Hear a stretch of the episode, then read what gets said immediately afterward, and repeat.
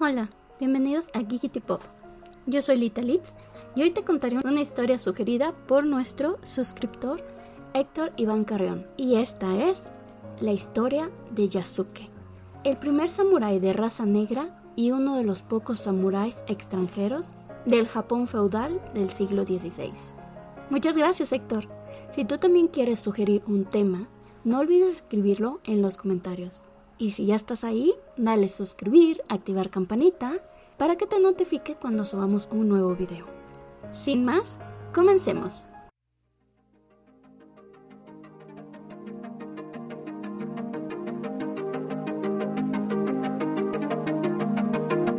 Yasuke, el primer samurái de raza negra. Yasuke pertenecía a un pueblo de África. Los historiadores no han podido definir de dónde exactamente era, pues hay quienes creen que era de Sudán, Etiopía, Nigeria o Mozambique. Cuando era niño fue capturado por tratantes y enviado a la India. Ahí conoció al misionero jesuita Alessandro Balignano y comenzó a trabajar con él en las misiones. Con el tiempo, Balignano y su comitiva viajaron de misiones a Japón. El grupo de jesuitas llegó a la ciudad portuaria de Sakai, y desde que Yasuke puso pie en tierra causó sensación. Las personas se amontonaban queriendo ver al joven africano. Fue tal la multitud que la plataforma donde se encontraba se derrumbó. Al arribar a Kioto, la capital del país en aquel entonces, ocurrió algo similar. Hubo un gran alboroto.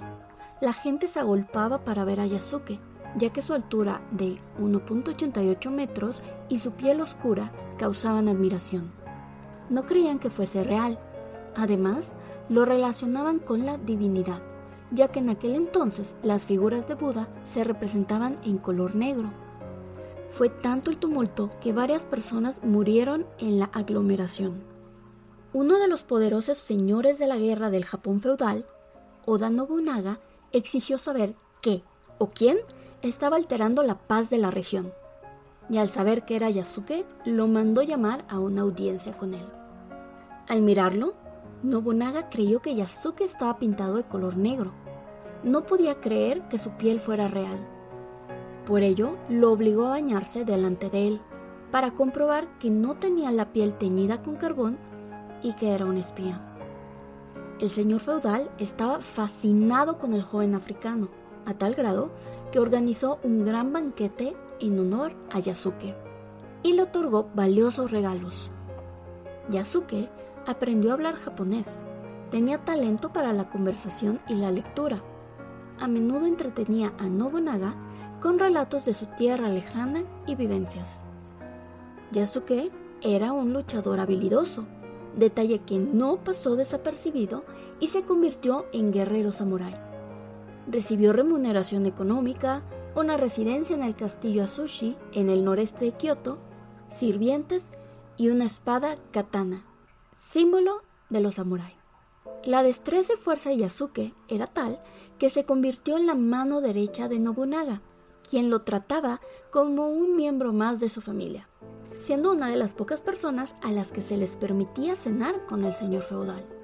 Fue nombrado portador de armas, la cual es una posición de gran honor, y también confidente en asuntos extranjeros. Yasuke luchó muchas batallas al lado de Nobunaga. Una noche de junio de 1582, uno de los generales de Nobunaga, Akechi Mitsuhide, se rebeló contra él y orquestó un golpe de estado, hecho que se conoce como el incidente de Onoji. El templo fue incendiado. El señor feudal quedó atrapado en una de las habitaciones, donde decidió realizar el ritual seppuku con el cual se quitaba la vida. Yasuke permaneció a su lado hasta el final. Al ver la devoción y lealtad del africano hacia el señor feudal, el usurpador Mitsuhide decidió perdonarle la vida y liberarlo. No se tienen datos exactos de lo que sucedió con el samurái africano después, pero se cree que regresó con la congregación jesuita y después partió a su tierra natal.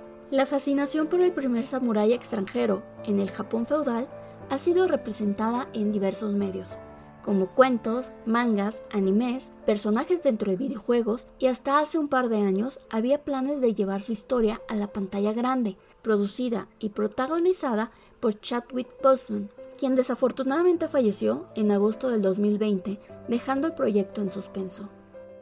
Hasta aquí el relato. Muchas gracias por escucharlo. Cuéntame en los comentarios si ya conocías la historia y dónde la conociste. Si quisieras que contara un relato, cuento, mito o leyenda en específico, déjamelo saber en los comentarios, que los estaré leyendo todos. Si te gustó el contenido, me encantaría que te suscribieras, le dieras like, activaras la campanita y compartieras el link con tus amigos, familiares y conocidos. Me ayudarías mucho si lo hicieras.